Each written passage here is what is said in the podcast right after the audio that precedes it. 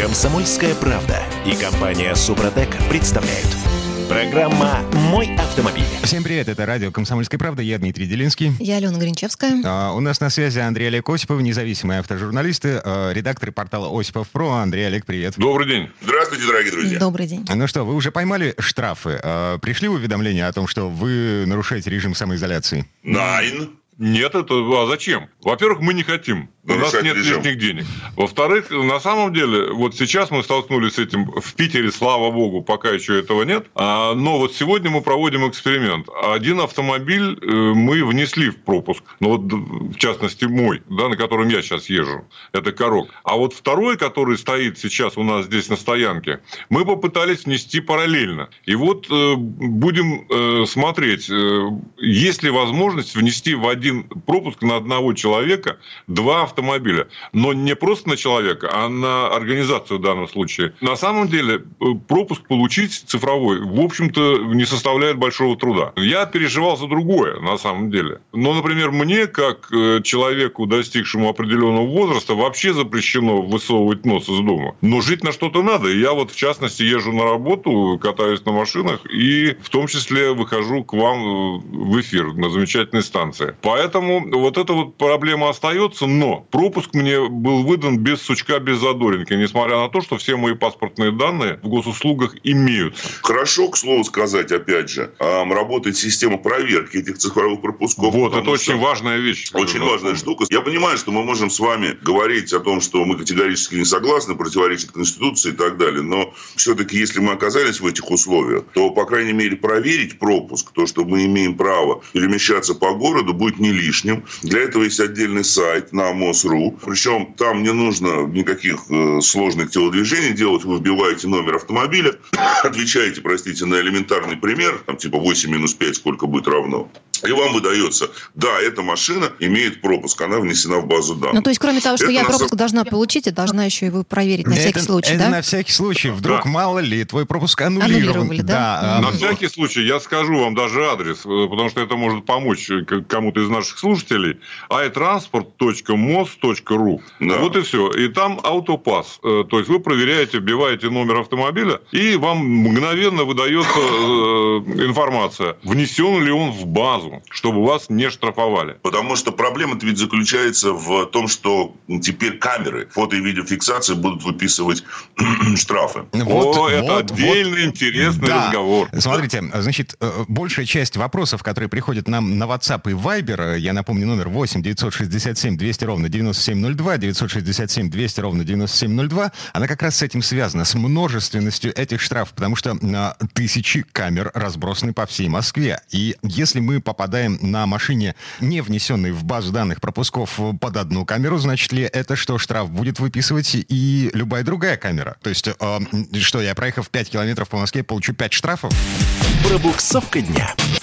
Во-первых, следующее. В первый день, 22 числа, когда эта система заработала в Москве, было э, зафиксировано 230 тысяч нарушителей, у которых, которые ездили на автомобилях, не занесенных в базу данных. А это при том, что Я по очень- официальным данным, а, по-моему, полтора миллиона машин выехало на дорогу в тот день, да? Да. Да, но все остальные, вероятно, имели пропуск. Вот как и я. Я за 5 часов там требуется внести э, данные автомобиля, чтобы они вошли в базу. Ну, это не так сложно. Вечером вы вносите, утром вы спокойно выезжаете. Да? Причем пропуск вы- выписывается единый и действует до 30 апреля. Я очень надеюсь, что он будет действовать и дальше, этот же пропуск. Ну, или придется по новой проходить э, процедуру. Не Это имеется в сложную. виду э, Теперь, не, что не- касается- не разовые пропуска, которые нужны для того, чтобы поехать Нет, там в нет. магазин Нет. э, по определенному маршруту э, или в медицинское учреждение. Это длительные пропуска, да? Совершенно правильно. Это длительный пропуск, который действует на период самоизоляции до 30 апреля. Это во-первых. Во-вторых, э, значит, я уже слышал много ответов на вопросы о том, будут ли штрафовать с каждой камеры. Вероятнее всего нет, поскольку есть э, разъяснение Верховного суда Российской Федерации, который говорит, что, в общем-то, штрафовать за это в принципе нельзя. Но уж точно не с каждой камеры. Вот какая-то такая очень смешная, так сказать, формулировка. Ну, Верховный суд просто пишет, что нельзя.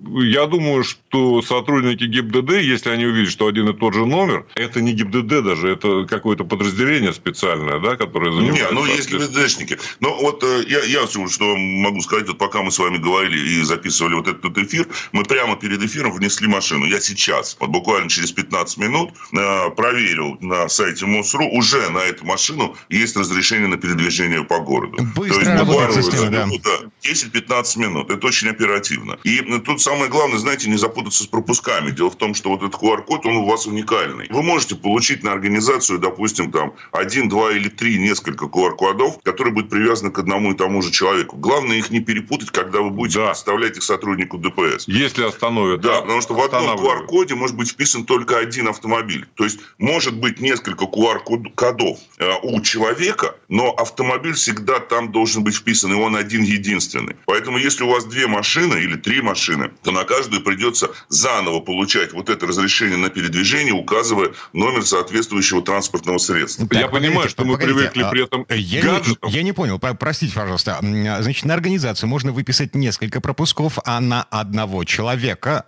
по-моему, тоже только несколько. один. Тоже несколько? Нет. То есть, если у меня две несколько. машины, я могу получить два пропуска? Да, у вас будут разные QR-коды, у вас будут разные цифровые, цифровые буквенные, там вот эти обозначения, 4 по 4, по 4 символа. Но оба этих пропуска теоретически и практически их показывает практика действительно. Просто их нужно не перепутать. Если вы покажете один, то вроде как у вас, как физическому лицу, будет право на передвижение, но если в пропуске будет забита другая машина, то вас за это могут оштрафовать. Другой вопрос, что неважно, на самом деле, кто в каком пропуске вписан. Сейчас главное, чтобы машина попала в саму базу данных. То есть проверять по номеру, регистрационному номеру автомобиля. Вот за, за счет этих пропусков она попадает в базу данных системы фото- и видеофиксации, и вы тогда не получите тот самый штраф. Что касается э, путаницы, которая вполне может возникнуть, то в этом случае есть очень простое решение. Распечатать эти э, QR-коды, вот и все. Сверху написать там, допустим, Шкода, Лада или э, Citroёn, так вот как мы сегодня будем делать с Андреем. То есть все эти проблемы в принципе решаемы. Другой вопрос, что, понимаете, конечно же, это накладывает дополнительные какие-то, ну не то чтобы ограничения, но дополнительные трудности. Но понимаем прекрасно, что вот не успели в базу внести машину, мы можем получить штраф. Не дай бог, э, и до сих пор, к сожалению, у нас же нет нормальной системы обжалования этих штрафов. Теоретически я знаю, что вот в частности сообщество «Синяя ведерка», Петя Шкуматов, которым мы часто упоминаем, в том числе в наших эфирах, говорят, что, ребят, присылайте те из вас, кто получил квитанции за нарушение режима, вот эти 5 тысяч рублей, будем судиться. Ссылаются они на практику Верховного суда и говорят о том, что вообще эти штрафы неправомочны. Возможно, это тоже путь. Но вопрос заключается в том, что лучше, наверное, на мой взгляд, на этот штраф не нарваться, нежели потом терять огромное количество времени на протестовывание этого, этого штрафа, так сказать, на его обжалование а, и так далее. Тем более, что суды сейчас... Да, общем, тем более сейчас, вот так... в это время. Конечно. Да, суды, суды сейчас, закрыты, да. Мягко говоря, не будут рассматривать да, а, эти, эти вопросы. Тем не менее. А нет, суды работают, но они работают по неотложным делам. А это не а, неотложные дела, да. Тем не менее, 230 тысяч э, машин, ну, вот по данным АДИ, первый день работы да, да, автоматической системы, 230 тысяч машин. И э, сколько штрафов они насобирали? Миллиард сто пятьдесят миллионов, да? Ну, много, много, много. Много, много.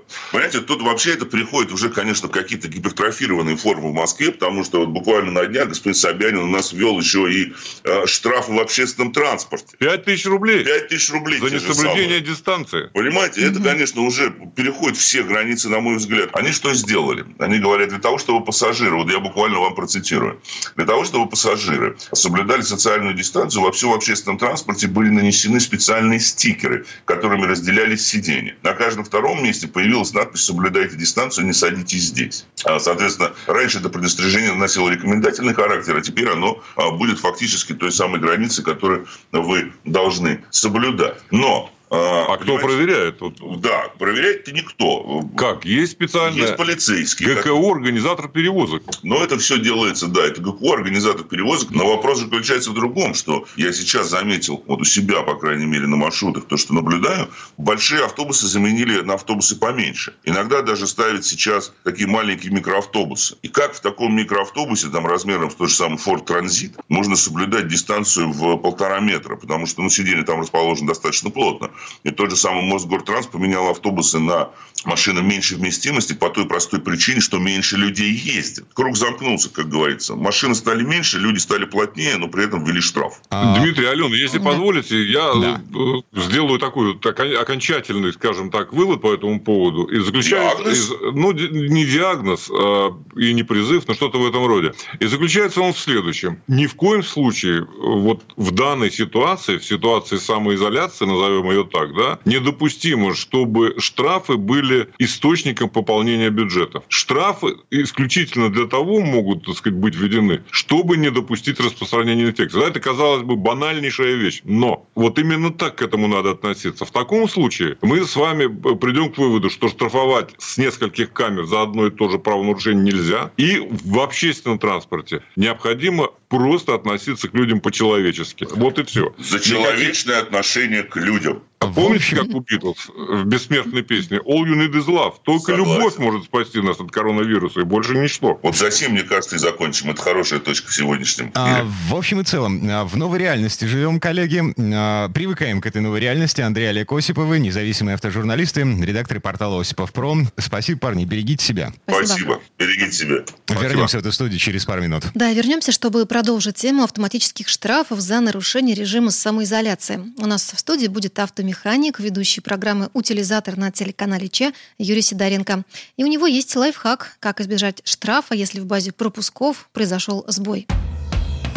Комсомольская правда и компания «Супротек» представляют – Программа «Мой автомобиль». А это мы вернулись в студию радио «Комсомольская правда». Я Дмитрий Делинский. Я Алена Гринчевская. И у нас на связи автомеханик Юрий Сидоренко, ведущий программы «Утилизатор» на телеканале Че. А, и просто хороший человек. Здоровый человек, в первую очередь. Юр, привет. Приветствую. Добрый да, день. Сейчас это, сейчас это очень актуально, здоровье. Я считаю, что дай бог будут здоровы все, и все выздоровеют. И скоро вся эта э, гадость, которая нас сейчас захватила, она пройдет, и мы про это забудем, как страшный сон. У меня, знаете, такое ощущение, что я сейчас смотрю какой-то фильм. Вот реально. Вот ощущение, что смотрю фильм. Но в фильмах обычно все заканчивается хорошо. Надеюсь, что у нас тоже фильм закончится хорошо. Главное, а, что он закончится. Есть голливудская школа и есть европейская школа. Вот в европейской школе кинематографа а, далеко не всегда все заканчивается хорошо. Ну ладно, дело десятое. Давайте прямо сейчас поговорим о том, а, что же у нас все-таки происходит на дорогах, в Москве в частности. Пробуксовка дня. Итак, самый главный вопрос, который мы, собственно, и в предыдущей четверти часа с э, Осиповым обсуждали, и обсуждаем, продолжаем обсуждать здесь. Мне интересно э, твое мнение, Юра, по поводу того, что там за фигня со штрафами, э, со штрафами автоматическими, которые выписывают дорожные камеры. А, ситуация следующая. Пока еще окончательно не принят этот момент. Ну, мы, мы все знаем, что уже, наверное, говорили не раз, уже все везде говорили, что с 22 числа у нас произошло даже не ужесточение, наверное, а все-таки небольшие изменения в плане плане проверки цифровых пропусков, по крайней мере, на автодорогах, и также людей, которых ездят пешком. То есть, как бы, слава богу, когда вот сейчас вот это ввели 22-го, я обнаружил у себя на в портале МОСРУ, теперь э, есть кнопочка «Проверить пропуск». Вот то, о чем мы говорили раньше, что мы могли сделать пропуск, поехать, а его могли аннулировать. Вот. И теперь, э, значит, ситуация следующая. Во-первых, пропуск нужно оформлять за 5 часов до поездки, минимум за 5 часов. Лучше вообще оформлять раньше, чем. И перед выездом его надо обязательно проверять. Это вот э, мое личное мнение, что нужно обязательно, ты зашел в программу, быстренько набрал привязку машины к э, пропуску. Если у тебя там выезд разрешен, спокойненько едешь. Вот. Но по этому поводу, естественно, зная, что у нас э, все это будет регистрироваться электронными, электронным способом, то есть камерами, и зная, что электронное устройство, ну, довольно часто сбоят, ну, я думаю, что для вас это тоже будет не, не какой-то новостью известной, что электронное устройство... Э, никогда, Дим, Ален, вам не прислали штрафы чужих машин? Не, ни разу Мне тоже как-то везло пока. Вот, а мне присылали. То есть я там не был, а мне в Тверской области прислали. Потому что я когда езжу, да, по стране, машина моя светится везде. А потом мне присылают тот момент, когда я был два месяца уже в Москве, а мне прислали из Тверской области, что у меня штраф. Именно вот в это время. Ну, то есть что-то где-то сбойнуло, прилетело, но я, конечно, доказал, что я приехал уже сюда, потому что у меня есть подтверждающий кадр, что я снимал в Москве в это время. И машина была здесь. Ну, как бы а, отмахался. И не исключен вопрос того, что здесь то же самое может произойти. И э, то, что человек выехал, у него все правильно, он проверил пропуск, вот уже это вот сам факт того, что он проверил, поехал и по дороге что-то сбойнуло. И ему прислали кучу штрафов. Один там или кучу, как сейчас решат. Как нас наказать, это все решат, я думаю, быстро и нормально. Вот. И как после этого, вот когда уже штраф пришел, э, там же даже судебные приставы быстро подключают, штраф начинают снимать с тебя. То есть пока ты в суд бегаешь и так далее, это время. Э, вот. И э, я озадачился этим вопросом и позвонил своему знакомому юристу, автоюристу. И он как бы... Я придумал лайфхак. Так. Как можно, э, вот, как можно сделать, чтобы этот электронный штраф потом опровергнуть. Угу. Ну, давай, давай, Ну. давай, рассказывай. Вот, это маленький лайфхак. Юрист, конечно, сказал, что данное видео не будет являться, данное видео не будет являться прямым доказательством невиновности, но все-таки подтверждением того, что вы добропорядочный гражданин и все сделали правильно, и штраф вам выписали незаслуженно, точно будет. И, скорее всего, э, штраф, ну, отменят. То есть в суде уже все это отменят. И, кстати, это не только в Москве, скорее всего, будет. И надо учесть, этот лайфхак будет работать и в других регионах, в которых э, введут э, пропускной режим. Э, вот. И э, там тоже, скорее всего, будет приложение, в которое надо будет зайти, выписать пропуск, потому что все будут сейчас работать по системе Москвы. Мы как бы идем впереди всего эшелона, грубо говоря. А, Подопытные кролики. На вас опробуют а, неопробованные технологии новейшие. А, к- Да, да, да, да, да. К вопросу о регионах. 21, по-моему, регион в ближайшее время собирается вводить э, вот эту самую электронную систему пропусков. И Что про Петербург, Дима, слышно? А Про Петербург пока Отдельно не- строкой. Да, это отдельная история. Ладно, не суть. Ну, А, уже, уже, уже планируется, планируется. Лайфхак. А, Юр, э, Мы в нетерпении уже. да, что делать-то Сам лайфхак. Рассказываю. Значит, что надо сделать? Надо просто снять видео. Так. Снять видео. Значит, смотрите, э, заходим вот на сайт. В данном случае, где происходит проверка цифрового, цифрового пропуска. Вот в моем случае это МОСРУ. Там сейчас в услугах появилось три графы. Первое – получить цифровой пропуск, это изначально получение. Второе – это проверить и привязать цифровой пропуск к транспорту. Вот, это у кого был раньше там э, пропуск, например, выдан, и, э, ну, длительный пропуск, он должен туда привязать транспорт свой теперь. Ну да, там Либо- изначально привязки к э, машине не было. Мгм. Не было, да. Сейчас это можно сделать отдельной графой. Проверить свой пло- пропуск сам. То есть ты там забиваешь циферки, нажимаешь на кнопочку «Проверить» и о, проверяется пропуск. Но это только пропуск. И дальше третья, хорошая графа «Проверить привязку транспорта к цифровому пропуску или служебному удо- удос- удостоверению». В общем-то, мы сейчас говорим про всех. И независимо от того, что вот как бы ты один раз проверил, например, вчера, нужно это сделать и сегодня. Обязательно перед движением. И что надо сделать? Надо записать видео на телефон. Причем в реальном времени это все происходит. Значит, делается это как? Включаем телефон, ставим камеру на себя, представляемся полностью и называем дату в день, когда вы это делаете. То есть там Иванов Иван Иванович, э, 20 там какой там, 26 апреля 2020 года. А, Дальше э, говорим тему, что мы сейчас будем делать. То есть я хочу проверить, действует ли цифровой пропуск на мой автомобиль марки там, УАЗ, номерной знак такой-то, такой-то. Далее переводим камеру на экран, на котором уже открыт МОСРУ. Ну или там тот сайт, на котором это будет происходить в вашем регионе. Маленькое уточнение. Камеру на, поворачиваем или... э, За пере- своим ли- лицом как-то нужно совместить Да, компьютер. а, или пере- Смотри. переключаем на фронтальную на а, вот эту... На другую, короче. Смотрите, здесь два варианта. Как мне сказали, лучше, конечно, повернуть. Но если есть переключение, и ты можешь спокойно переключить и четко попасть на экран, то есть без проблем, можно сделать и так. Но при этом надо комментировать, чтобы, это, чтобы было понятно, что это не смонтированное видео, а одинаковое. То есть ты говоришь, переводим камеру на экран, чпок на экран, и во время слова переводишь, чтобы ну, монтаж нельзя было сделать.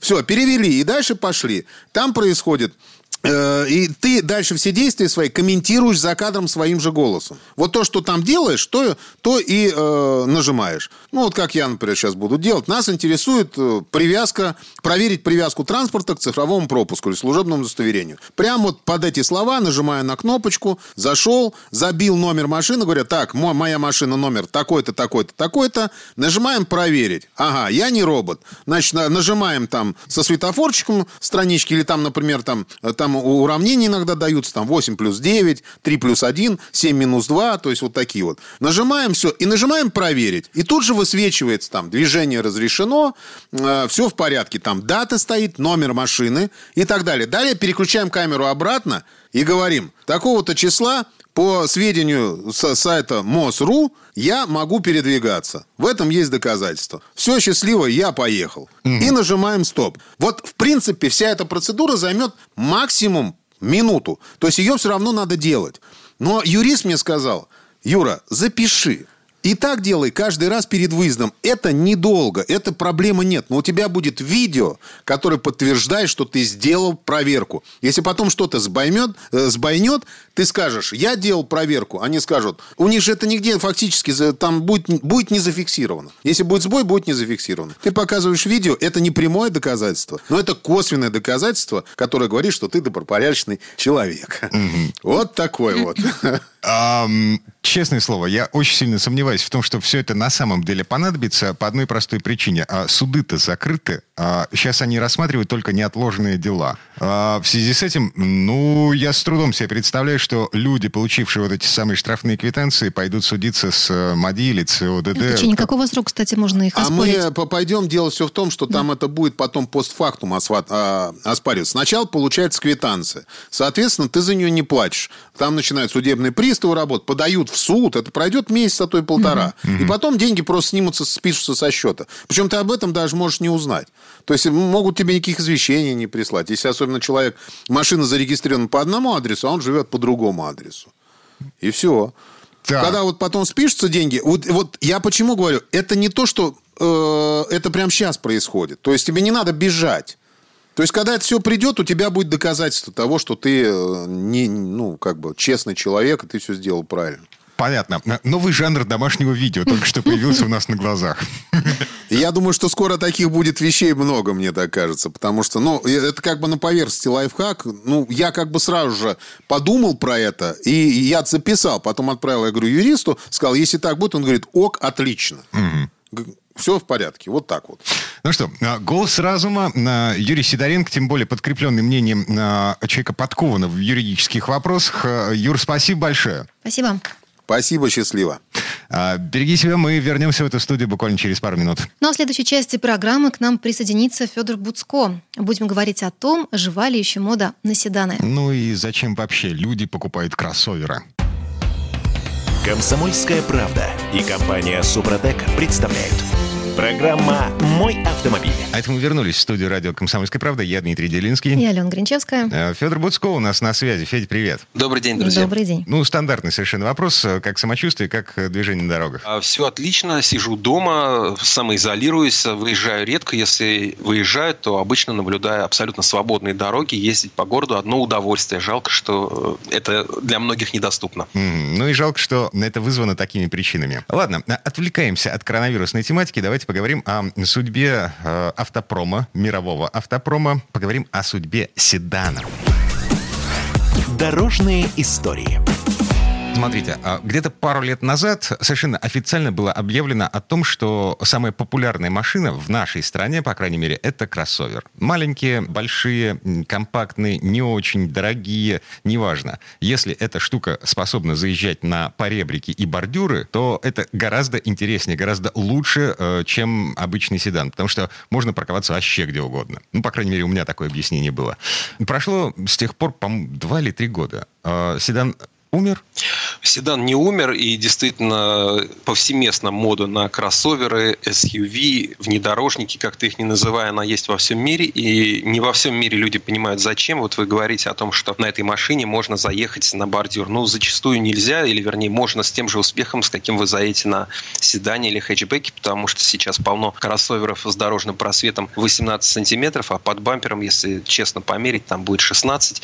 То есть, в общем-то, никаких дополнительных преимуществ преимуществ в борьбе с бордюрами такая машина не дает. И вообще зачастую возникает вопрос, зачем эти кроссоверы нужны. Так, зачем? Ну, марки, маркетологи часто говорят о каком-то чувстве свободы, что вот это вам дает такую вот свободу, вы можете поехать куда угодно. Но они говорят это в странах, где за съезд на грунт можно получить гигантский штраф. Люди ездят по хорошим дорогам.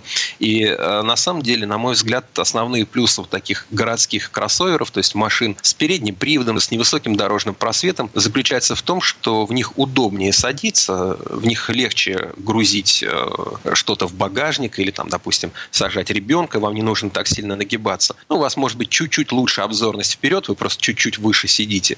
Ну, и есть еще так называемое чувство защищенности. То есть зачастую люди говорят о том, что вот они сидят высоко и вот чувствуют себя в большей безопасности. Ну, слушайте, но это уже немало. Вы перечислили, по-моему, вполне себе такие плюсы. Да, есть определенные плюсы, вот, но при этом есть и минусы, ведь такие машины, во-первых, они тяжелые, тяжелее, они больше расходуют топлива, они медленнее, э, поэтому, в общем, вы расплачиваетесь за это чувство защищенности и удобства посадки. Ну, тут, впрочем, каждый вправе сам решать, но действительно одно время уже казалось, что седаны уходят, уходят навсегда. Ряд компаний заявили о том, что прекращают выпуск э, седанов в таких линейках, которые они были ну, в общем, традиционно представлены. Но я помню, Mitsubishi отказалась от седанов. Э, и Ford, и General Ford, Motors, да, да, да, Chevrolet, да, были такие машины. А у нас, наоборот, как еще недавно все машины, которые ехали в Россию, но не были специально разработаны для России, обязательно должны были представлены быть э, в версии седана. И зачастую мы видели таких уродцев, где к хэтчбеку прилепили сзади нескладный ящик, называли это седаном. Ну, я не, вот эти машины не хочу по именам называть, э, ну, чтобы не обижать владельцев. Они сами про свои машины, я думаю, все знают.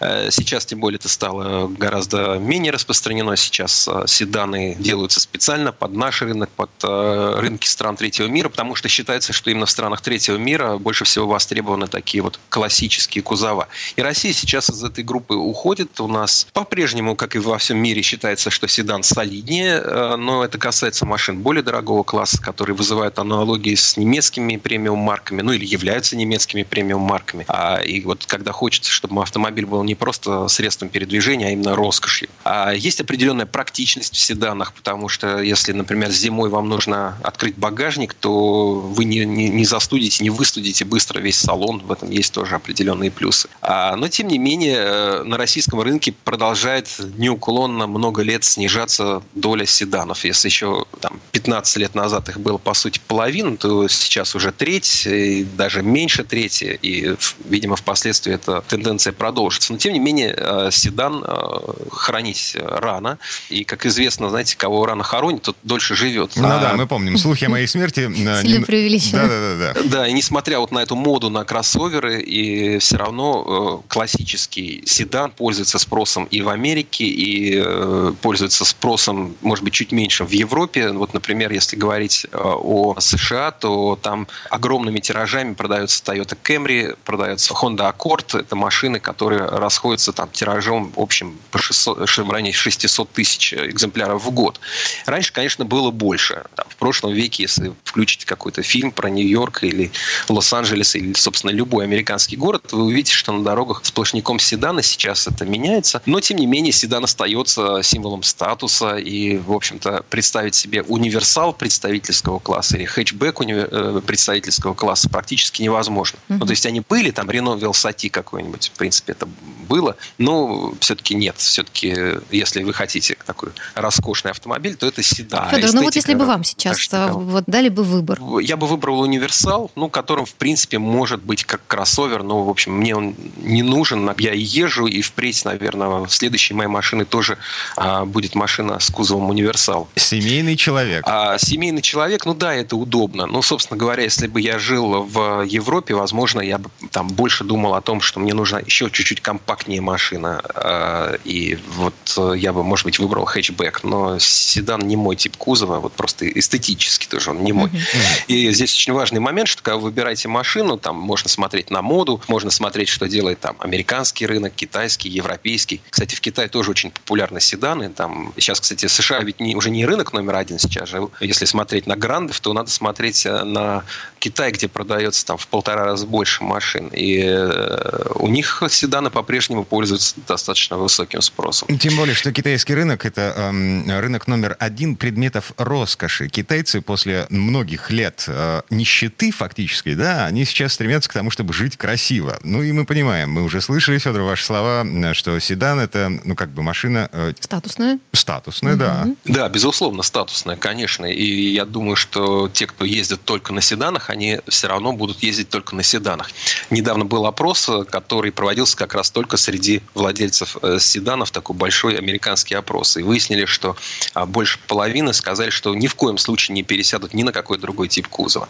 Ну, вот есть такие предпочтения. Известно, что ну, немцы, скажем, ездят на универсалах. А в Европе больше всего популярны тоже пятидверные кузова, хотя сейчас большая часть из них уходит в кроссоверы, но в основном какие-то хэтчбеки. Потому что нужно думать о парковочном месте. Ну, собственно, сейчас, в принципе, главный вопрос при покупке автомобиля должен а, звучать не сколько стоит этот автомобиль в принципе, да, потому что есть множество различных финансовых программ, программ и с помощью кредитов, лизинга вы можете себе купить э, совершенно разные автомобили и платить за них примерно схожие деньги. Но главный вопрос – это стоимость владения. Она действительно сейчас становится важнее цены. Вот сколько вы готовы жечь бензина, сколько вы хотите тратить на техобслуживание, сколько места для парковки есть в вашем дворе, там, какой налог на машину вы платите.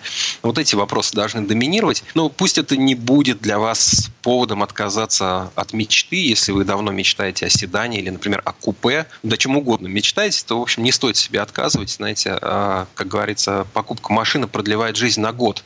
Ну, это, конечно, шуточка такая в машине. Тут дело не в машине, дело в том, что вы испытываете радостные эмоции, вот они как раз и продлевают нам жизнь. А, а так, э, ну, что вам нравится, то и покупайте. Конечно, э, есть, например, вот эти удивительные создания, вот эти кроссоверы купе. Помните, сначала BMW выпустил X6, э, потом еще X4, на них все долго смотрели, косились, озирались, потом Mercedes первым сдался, выпустил GLE, потом группа Volkswagen подтянулась, уже появились такие машины у Audi, Porsche, вот эти странные огромные внедорожники, которые совершенно непрактичны, что касается заднего сидения. Если вы сядете в X5 и X6, например, если мы говорим о BMW, то в X5 сзади полно места, широко, над головой замечательный, огромный простор. Садитесь в X6, и у вас э, крыша давит на голову, волосами касаетесь потолка, стекло низко, неудобно. Зачем? Зачем переплачивать за то, чтобы получить меньше? Непонятно. А, Но если нравится, нравится эффект, ну, ну и хорошо. Нравится вам купе, ну да, да, у купе обычно длинные двери, их неудобно открывать на парковке, если узко, да, ближайшие машины слева или справа мало места, вам неудобно будет вылезать из купе, потому что у вас огромная длинная дверь, просто вы не сможете на тот же угол открыть и вылезть. Угу. Но за, зато купе, например, прекрасно сохраняют цену. Да, они выше всего ценятся на рынке ретро-машин, поддержанных машин. Дороже только кабриолеты старые стоят. Поэтому, если вам что-то нравится, ну, мечтайте, так делайте и радуйтесь. А, Федор, на, э, ну вот так, на всякий случай, Рено Аркана новый, это, э, это вообще что? Вот с точки зрения это как типа раз кузова. тот самый, Это как раз тот самый купе-кроссовер, да, это все, все то же самое. Ну, то есть просто раньше купе-кроссоверы были только очень дорогих марок, BMW, Mercedes, Porsche, Audi, а Рено сделал замечательный шаг и сделал этот э, модный, э, ну, может быть, не самый практичный тип кузова. Он сделал его доступным. Да, он не более практичен, чем Duster в плане объема внутреннего пространства, который Duster, естественно, намного дешевле.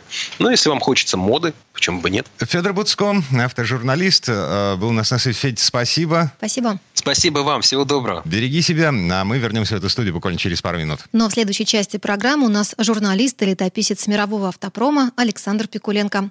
На этот раз речь пойдет об истории техосмотра. И в этой истории э, есть чему удивляться, потому что машин еще не было, а техосмотр уже был. Комсомольская правда и компания Супротек представляют. Программа «Мой автомобиль».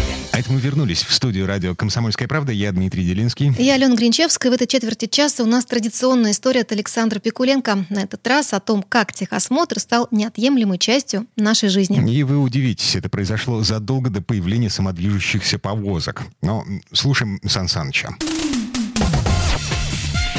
Предыстория.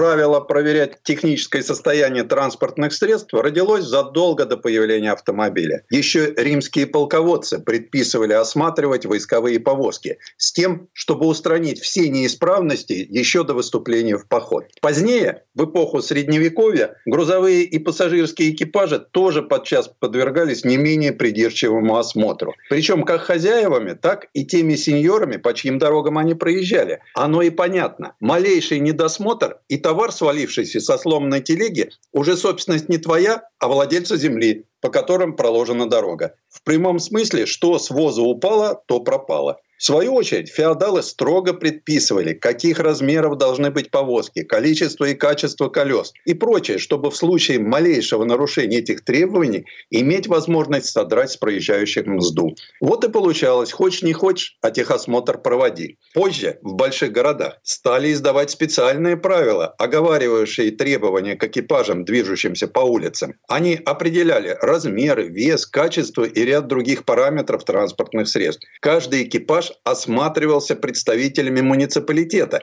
которые и решали вопросы о его выпуске на улицу. Владельцы экипажей, прошедших комиссию, получали специальные документы, а в некоторых местах и знаки, говорившие о том, что все в порядке. Все сведения заносились в специальные книги, где записи делались под номерами. В итоге номер, под которым в реестре помещалась запись об осмотре, стали присваивать экипажу и вывешивали его на видном месте, что облегчало контроль. Разумеется, за подобные операции владельцам транспортных средств приходилось платить. Таким образом, к моменту появления автомобиля в большинстве стран, в том числе и у нас, сложилась довольно эффективная система контроля за техническим состоянием транспортных средств, которая к тому же обеспечивала приток денег в городскую казну. Автомобиль в этом смысле был не столько новым транспортным средством, сколько экипажем повышенной опасности, от технического состояния которого зависела не только жизнь седаков и самого водителя, но и жизнь окружающих людей, состояние дорог, и других городских сооружений. Поэтому неудивительно, что власти старались контролировать техническое состояние самоходов и издавали самые строгие правила, которыми должны удовлетворять самодвижущиеся экипажи. В России подобным законотворчеством занимались местные власти. В каждом городе издавались свои обязательные постановления о езде на механических экипажах, в одном или нескольких пунктах которых приписывалось и технические требования к ним. Например, параграф номер 3 обязательно федерального постановления, действовавшего в Санкт-Петербурге, оговаривал следующие моменты. Каждый автомобиль должен быть снабжен. Первое. Приспособлением для моментальной остановки экипажа. Второе. Пневматической грушей или электрическим прибором, гудком, для подачи сигналов хотя бы одним передним фонарем. Приспособлением, которое лишало бы посторонних лиц возможности пускать в ход автомобиль во время отсутствия управляющего им и задним фонарем установленного образца со сквозным номером. Только имея все перечисленные приспособления, машина могла выйти на городские улицы. Осмотр возлагался на специальную комиссию, состоявшую из городских техников, представителей автоклуба или Российского автомобильного общества, и проводился ежегодно. Особые требования предъявлялись к такси. Таксомоторы должны быть надежной конструкцией, не обременять пассажиров и проезжих и прохожих шумом, дымом и зловонными газами. И должны быть снабжены не менее как двумя надежно и независимо друг от друга действующими тормозами. Приспособлением, которое исключало бы опасность взрыва бензина в баке автомобиля при пожаре и боковыми зеркалами. Оговаривалось и техническое состояние таксометра, которое контролировалось представителем палаты меры весов. Если уже во время эксплуатации таксометр или сам экипаж выходили из строя, то появиться на улицах они могли только вновь пройдя осмотр. Обязательные постановления действовали и в других городах империи, подчас несколько отличавшихся от столичных. Московские правила, например, оговаривали места расположения выхлопных труб, качество шин, нагрузку на оси автомобилей. Они же ограничивали ширину машины 8,5 футами. Что касается системы рулевого управления, то в Москве было обязательным иметь надежный рулевой механизм, при помощи которого один человек мог легко и точно править экипажем экипажем, а также быстро и круто поворачивать его. Оговаривалось и расположение рычагов и рукояток управления. Они должны были находиться там, куда водитель мог свободно дотягиваться со своего места. Разумеется, контроль за всем этим лежал на городской управе. А вот киевские правила не допускали никакого либерализма и уже в своем первом параграфе декларировали, в городе Киеве разрешается движение только тех автомобилей, которые допущены к тому при их осмотре и испытании. Кроме того, их особенностью можно считать пункт, оговаривавший, что каждый из тормозных приборов должен обладать достаточной силой, чтобы остановить движущийся по ровной и сухой поверхности мостовой со скоростью 12 верст в час автомобиль на протяжении не более трех сажен. А еще они предусматривали наличие приспособления в любой ситуации, предотвращающего движение автомобиля назад. Нужно заметить, что при крутизне некоторых киевских улиц это было более чем актуально. Правила и требования, предъявляемые к автомобилям в разных городах, в большинстве случаев были очень похожими, а потому по инициативе Императорского российского автомобильного общества решено было разработать проект общегосударственных технических требований к автомобилям, которые были бы действительны на всей территории Российской империи. Они были разработаны и вынесены на обсуждение автомобилистов. Но принятию их помешала Октябрьская революция. Не менее серьезно подходили к техническому состоянию автомобилей и в других странах Европы. Это видно хотя бы из того, что первая статья Международной конвенции об автомобильном движении, подписанная в Париже 11 октября 1909 года, гласила «Всякий автомобиль для того, чтобы быть допущенным к движению по дорогам общего пользования, должен быть признан пригодным для допущения после осмотра, проведенного соответствующими властями или же обществом, которому предоставлены такие права. Формулировала конвенция и основные технические требования к машинам. Это безопасность авто в случае пожара и взрыва, наличие двух независимо действующих тормозов, надежный или, как тогда говорили, солидный рулевой аппарат, позволяющий легко и уверенно делать повороты, прибор, не дающий машине откатываться назад, наличие заднего хода и удобство расположения рычагов управления. Как видим, отечественные постановления по данному вопросу были вполне на уровне международных требований. Кстати, Россия оказалась в числе стран первыми ратифицировавших Парижскую конвенцию и таким образом взявших на себя обязательства, связанных с контролем за техническим состоянием механических экипажей, передвигающихся на ее территории. Предыстория. Сан Саныч, спасибо. Это был Александр Пикуленко, летописец автомобильной индустрии. А на этом у нас все. Алена Гринчевская. Дмитрий Делинский. Берегите себя. Программа «Мой автомобиль».